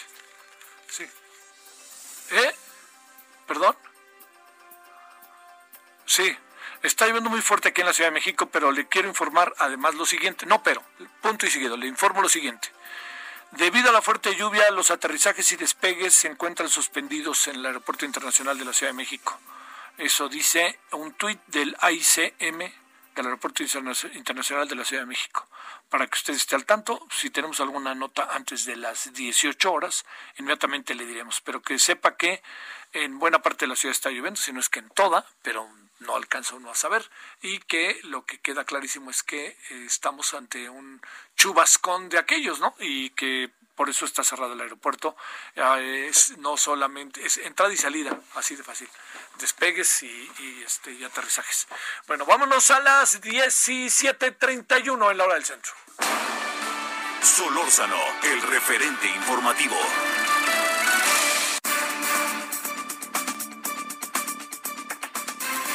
Bueno, eh, le decía yo que estamos ante una decisión tomada eh, respecto a la producción de las vacunas y en las cuales Argentina y México aparecen como cabezas y en el caso mexicano aparecen laboratorios, por supuesto, y aparece la Fundación Carlos Slim, que además pues este, se corre el riesgo, ¿eh? y ahorita va a ver por qué. ¿Qué tanta capacidad tiene la industria farmacéutica mexicana? ¿En qué andamos? ¿Qué sucede? Bueno, pues qué mejor que hablar con el director general de la Cámara Nacional de la Industria Farmacéutica, con quien hemos hablado en varias ocasiones últimamente y yo le agradezco mucho, Rafael Gualcosío. ¿Cómo estás, Rafael? De nuevo molestándole, ¿cómo le ha ido? ¿Qué tal, Javier? Qué gusto saludarte nuevamente. Un placer, como siempre, estar contigo. Oye, ya has de decir ya chole, ¿no? Este, pero bueno. No, pues, para nada, para nada, al contrario. A ver, ¿cómo, cómo interpretamos, leemos, pensamos, cómo vemos lo de, lo de ayer? En donde pues yo creo que si alguien se pone la medalla pues es este las no sé los laboratorios el ingeniero Slim el aquel hombre de Argentina y que los gobiernos pues este aparecen como coordinadores diría yo no a ver pero en qué estamos cómo cómo poder entender eso mira de verdad es un orgullo para México el que se pueda hacer esto en, en nuestro país. Te cuento rápidamente la historia o sea eh, AstraZeneca que es el desarrollador de la vacuna eh, que todavía está en fase 3, o sea, esperemos que, resulte positivas las pruebas para, para ya su aprobación final, eh, comprometió la fabricación de 2 mil millones de vacunas.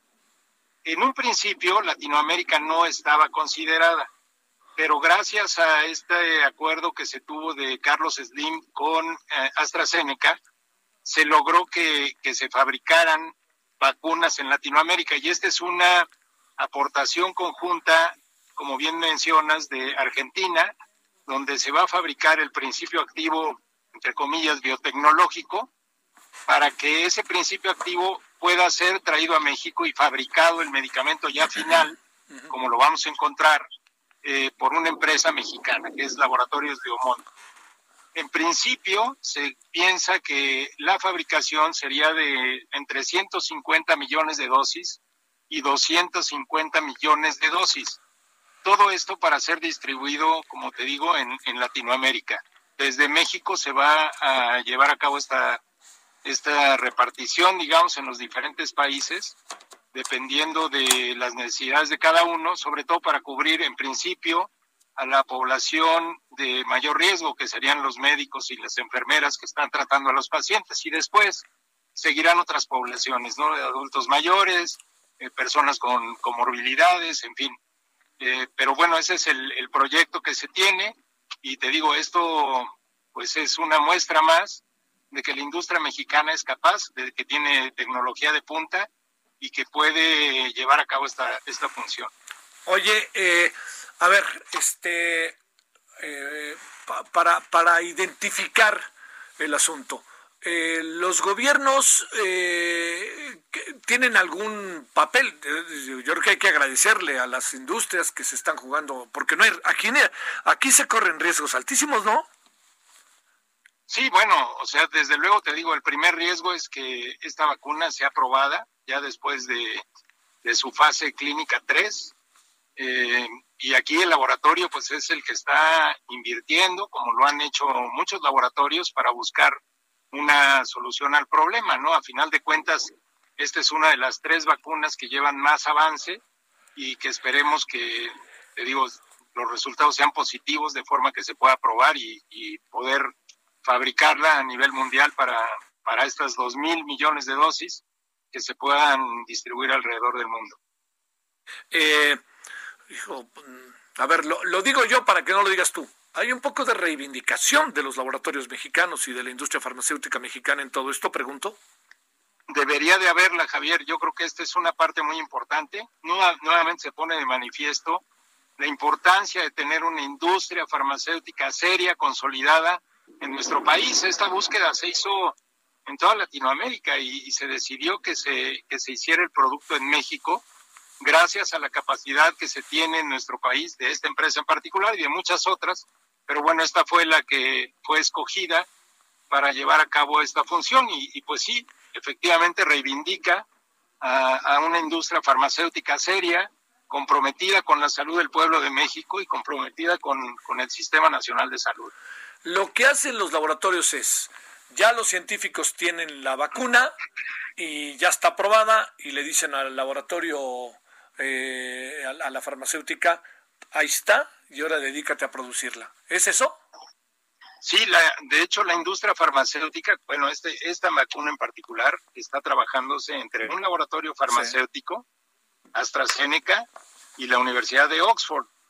Eh, y las pruebas se llevan, por ejemplo, en este momento en cerca de 30 mil personas, de forma que se compruebe que esta vacuna proporciona inmunidad a largo plazo de forma que pues te la tengas que aplicar y eventualmente haya un refuerzo, pero que te estés protegido. De nada sirve una vacuna que te dure un mes, o sea, eso eso no sería posible. Por eso es que eso es lo que se está probando en este momento y de probarse que existe esta inmunidad a largo plazo, pues la vacuna entonces sí se podría fabricar.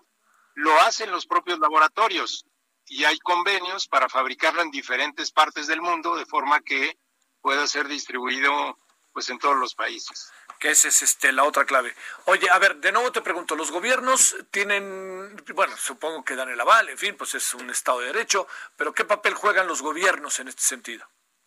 Sí, en este momento, pues digo, este, yo te diría que pues el, el rol principal está entre la Fundación Carlos Slim y Laboratorios AstraZeneca. Sí. Obviamente el gobierno pues eh, permitiría que esto y, jugar un papel muy importante en la aprobación rápida de la vacuna en México una vez que sea aprobada por FDA y por este la EMA, ¿no? que es la Agencia Europea del Medicamento. Sin que quiera yo este poner en tela de duda la declaración del presidente cuando el presidente dice será gratis y vacuna para todos, no está tan fácil eso, ¿no? O, forma parte del paquete, o cómo deben de funcionar estas cosas. Entiendo que hay gente a la que no habría manera alguna de, cobrarle, la gran mayoría, pero no, no es gratis para todos, ¿verdad? No, bueno, aquí la Fundación Carlos Slim aportará una parte importante del costo de la vacuna, en eso consiste el acuerdo con AstraZeneca, y eventualmente el gobierno pues tendrá que pagar otra parte, ¿no? Para, para hacerla posible, vamos, para hacerla llegar a, la mayor posibilidad de gente, Sí, claro. Oye, la, la parte que corresponde a el por qué no Brasil eh, es porque Brasil trae su propia su propia este, idea, su propio desarrollo o qué es lo que pasa, porque es toda América Latina menos Brasil. Sí, bueno, debe de ser esa parte. Eh, como te digo, se hizo un due diligence para, para determinar qué compañía podría fabricar esto y, y qué compromiso adquiriría para distribuir la vacuna en Latinoamérica, ¿no? Seguramente Brasil tendrá alguno, algún arreglo diferente y por eso es que no está considerado, pero, pero eventualmente pues ese es el arreglo al que, al que se llegó. Este, ahora, entiendo, Rafael, que por más que trabajes en la industria, no tienes la más pálida idea de cuándo va a estar esto, pero ¿qué presumes cuando se están dando estos pasos? Mira, de, de irnos muy bien, esta vacuna se estaría ya probando en octubre, noviembre de este año, si todo va bien. Eh, una vez aprobada la vacuna en noviembre, pues empieza el tema de, de que se empiece a fabricar. Esto, como tú sabes, toma también meses. Y así en un eh, panorama muy halagüeño, estaremos pensando que la vacuna la podemos tener, pues a lo mejor en el segundo trimestre del próximo año. Ojalá, ojalá. Oye, ¿el por qué Argentina? Laboratorios eh, mexicanos y argentinos se, se llevan bien, hicieron un, una, una, este, como dicen en inglés, un joint venture, una unión venturosa, o qué pasó? Mira, la verdad es que te digo, se hizo una investigación de parte de, de pues, los propios laboratorios AstraZeneca con esta fundación SDIM para ver quién tenía la capacidad para fabricar el producto eh, y pues fue la decisión que, que, se tomó considerando las capacidades eh, técnicas que existen para la producción de tanto del principio activo biotecnológico como, como de la propia vacuna ya en, su presentación, en su forma farmacéutica, digamos. Sí, yo entiendo todo lo que también se dice sobre el ingeniero Slim, y ya han revivido algunos memes, ya han revivido algunas relaciones, pero pues este, yo te diría que si algo a mí me queda claro es que el ingeniero Slim, si en algún lugar invierte, es en su país. Exactamente. ¿No? Yo creo que es una, una parte muy importante. Te digo, aquí hay dos condiciones muy importantes. Primero, la Fundación Slim, que como tú lo mencionas, pues sí se preocupa por México. Sí, claro. Eh, y, y, y, segundo, esto también reivindica, como lo dijimos en un principio, a la industria farmacéutica establecida en el país. O sea, y, da cuenta de lo estratégico que es tener una industria y de ahí el, la necesidad de un fortalecimiento de la industria, como lo están haciendo muchos países en el mundo. O sea, México es el único que va en sentido contrario, pero el propio Estados Unidos da ventajas a, a sus empresas sí, sí. Eh, establecidas en el país, en fin, y lo están haciendo en Europa también, en fin. Eh, con esta crisis ha quedado de manifiesto que contar con una industria farmacéutica en el país es más que necesario ante un sector tan crítico como es la salud de la población. Te mando un saludo, Rafael, y de nuevo gracias que nos haces el favor de estar con nosotros, Rafael Hualcosío. Gracias, Rafael. Al contrario, Javier, un placer saludarte. Gracias. Él es el director general de la Cámara Nacional de la Industria Farmacéutica, la Canifarma. Así que ahí está, ¿no? Todo lo que sea de los laboratorios mexicanos, pues ahí se vio que hay posibilidades. Eh, hay un gran problema con el tema de, los, de la industria farmacéutica un 20% de ella, o vaya usted a saber qué empresas cuántas, el presidente ha sido insistente con la idea de que, de que este de que hay corrupción. No, no da nombres y apellido el presidente, pero se reconoce que hay dos o tres laboratorios o algo así que eh, juegan un, pa un papel en verdad muy muy patético, ¿no? Y que han hecho trampas. Entonces el presidente lo señala y los de la industria farmacéutica dicen, ahora sí que yo, ¿por qué? Pues yo no tengo que ver con lo que hicieron aquellos. Pero bueno, esto en algún sentido reivindica parte y ojalá establezca relaciones diferentes con, el, con la presidencia de parte de la industria farmacéutica y que empecemos a alentar otra vez a nuestra industria farmacéutica para que nuestra industria farmacéutica produzca las medicinas que usted y yo consumimos eventualmente y que sobre todo permita eh, que pues este se, al, se, se, fortalezca, se alerte, se eche a andar lo más que se pueda, no solo el mercado mexicano, sino también a los trabajadores que pertenecen, a las familias que pertenecen a esta industria. Bueno, oiga, le informo a las 17.43 en hora del centro que eh, ya se han reanudado las operaciones en el Aeropuerto Internacional de la Ciudad de México. Por si es viernes, usted nos va escuchando en el coche, en el auto o lo que fuera, o tiene que ver, nos escucha en los estados y va al aeropuerto, un vuelo que viene de México, un vuelo que sale rumbo a la Ciudad de México, pues bueno, ahí está. Ya ahí le informo que ya se, se echó a andar a este el aeropuerto de nuevo en todas sus operaciones. Son ahora las 17.44 en hora del centro. Solórzano, el referente informativo.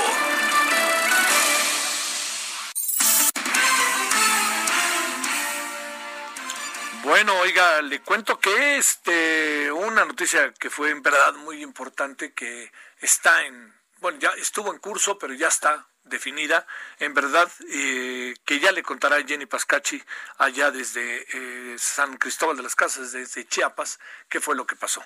Jenny, te saludo con gusto, ¿cómo has estado? Adelante. ¿Qué tal? Muy buenas tardes para informarles que este viernes el fiscal general del estado de Chiapas, José Luis Llave Navarca, ya conocer que después de 44 días de haber recibido la denuncia de la desaparición del niño Dylan Esaú Gómez Pérez tras un operativo en la comunidad de Las Palmas, en Cintalapa, dieron con el paradero de Margarita, quien al parecer sustrajo de menor, al menor de dos años del mercado público del sur en San Cristóbal de las Casas.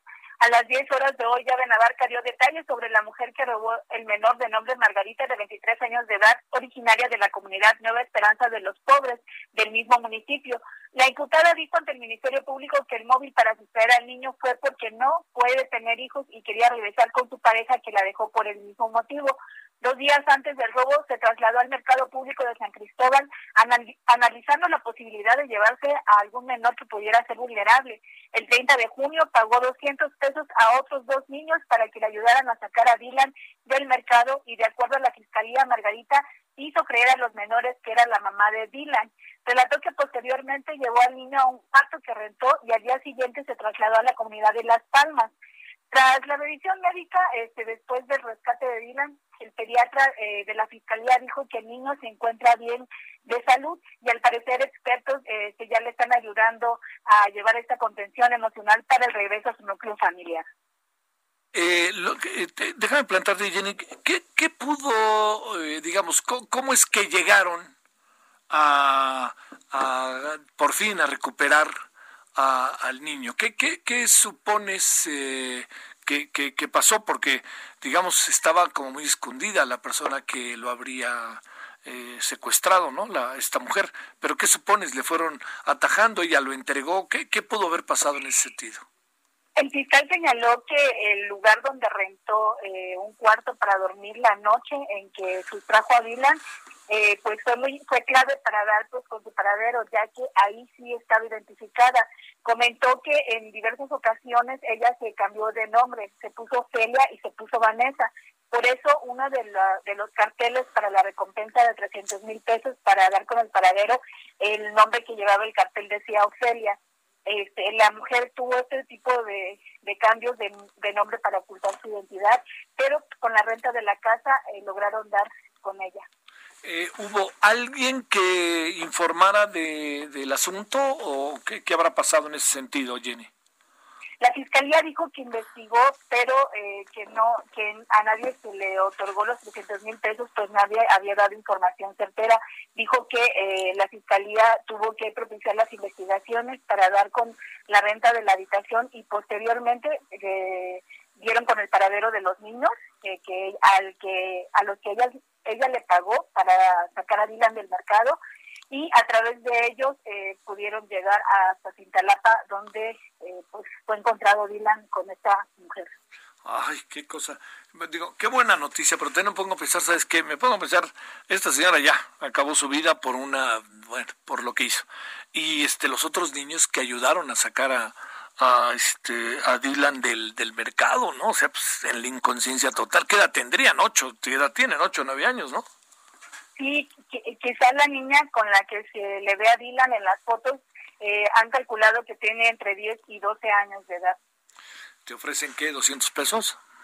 Le ofrecieron 200 pesos eh, a ella y al niño que la acompañaba para sacar este del mercado a Dylan, que era donde siempre se mantenía, porque su mamá contaba que los, todos los, locatarios lo conocían y nunca vieron nada extraño, pero fue precisamente porque hubo presencia de más menores, que fueron dos que, la, que lo sustrajeron de ese lugar.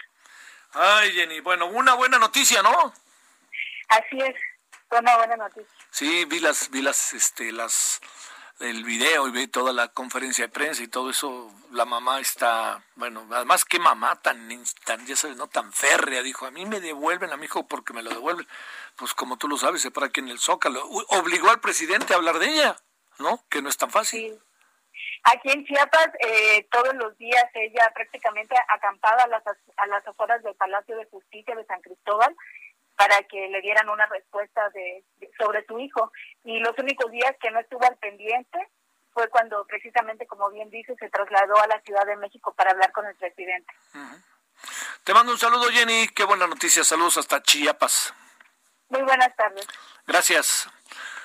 17 con 49 en Lora del Centro. Carlos, te saludo con gusto. Vámonos hasta Tamaulipas. Carlos Juárez contigo, que además andamos cumpliendo un año por aquí por allá, ¿verdad?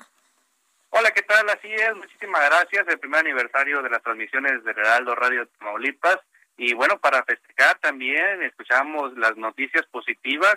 Y en Tamaulipas, pues no es la excepción. Acá, bueno, pues un señor, un pescador de Matamoros, quien humildemente ha estado eh, radicando en esta zona, pues cruzó toda la frontera de México para poderse encontrar con la que podría ser su hija. Te platico rápidamente la historia. En el 2017, Concepción desapareció en la playa Bagdad, allá en Matamoros. Eh, la familia puso la denuncia ante la Procuraduría eh, General de Justicia del Estado. Y bueno, pues la noticia pasó después de algunos meses, sin embargo, hace unos días, allá en Tijuana, pues se difundieron las imágenes de una jovencita, la cual pues se hizo viral porque se estaban buscando a sus familiares. Estaba en una situación de calle. Al estar revisando las redes sociales, que a veces tanto se critican, pues resulta que la familia de Concepción encontró un parecido a la joven que estaban reportando vía redes sociales.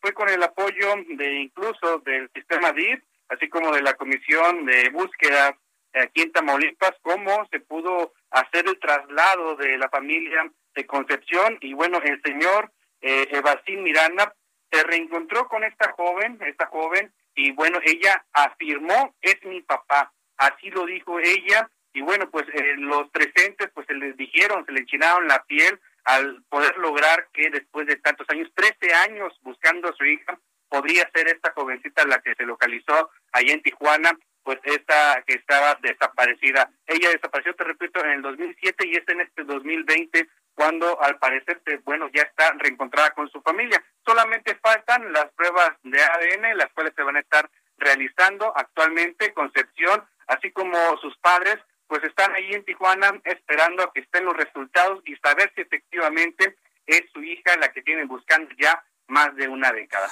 Oye, qué bárbaro, qué cosa, ¿no? Supongo que ya alguien tiene el guion de la película, ¿no? Es, incluso de película porque ella fue localizada gracias a las fotografías que fueron compartidas por Enrique Peña Santa Cruz. Eh, ella, él la eh, pidió que fuera rescatada a esta joven de las calles, fue llevada a un DIF eh, y después se dio a conocer que pues la muchacha se había ido porque ya habían ido supuestos familiares por ella, sin embargo pues no era así, el joven volvió a buscarla a esta jovencita porque pues ya se habían localizado los posibles padres y la encontró deambulando en una colonia donde incluso había una situación de riesgo, la pudo rescatar y con el apoyo de la Fiscalía de Baja California pues llevarla a un albergue y bueno ya se pudo reencontrar con los que pueden ser sus padres. Ahora te repito, nada más falta que ojalá las pruebas, las pruebas de ADN tengan el parentesco para que ya ella pueda regresar a Matamoros. Bueno, Carlos, buena noticia. Hoy que cumplimos un año de matrimonio, este, ustedes y nosotros. Estamos a la orden. Muchísimas gracias. Un abrazo a todo el auditorio. Gracias a ti y muchas gracias allá a Tampico, Tamaulipas. En Tampico, Tamaulipas, le confieso que es, un puerto muy atractivo, se come muy bien además. Este, estamos en el 92.5 de FM en allá y se está cumpliendo un año. Mandamos muchos saludos allá a la estación, en verdad, con muchos agradecimientos por este primer año. A mí me han tocado como cinco meses de este primer año, cuatro, cuatro, cinco meses, cinco, cinco meses de este primer año y yo en los en lo que corresponde a mis cinco primeros meses en verdad muchas muchas gracias siempre hay hay muchas cosas eh, hay hay algo muy importante en donde gira eh, la vida de los jóvenes allá en Tamaulipas, que es la UAT, la Universidad Autónoma de Tamaulipas, en lo que corresponde a la parte que está en el estado, en la ciudad, en el puerto de Tampico, ¿no? El centro de la Universidad Autónoma de Tamaulipas está obviamente en Ciudad Victoria.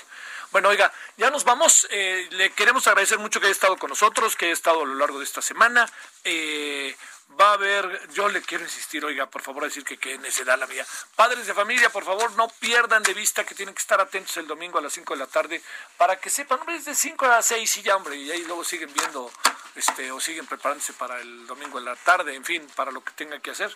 Hasta para si están con sus hijos ahí eh, haciendo algo, viendo la tele, pues cámbiale unas 20, media hora y usted ya tendrá ahí todo la vídeo por haber. Y con esto de que los medios públicos sirven para informar sobre lo que hace el gobierno, ¡ah!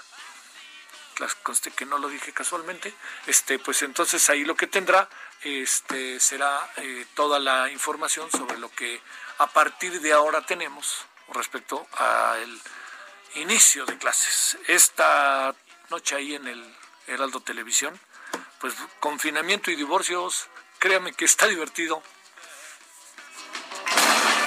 Hasta aquí, Solórzano, el referente informativo.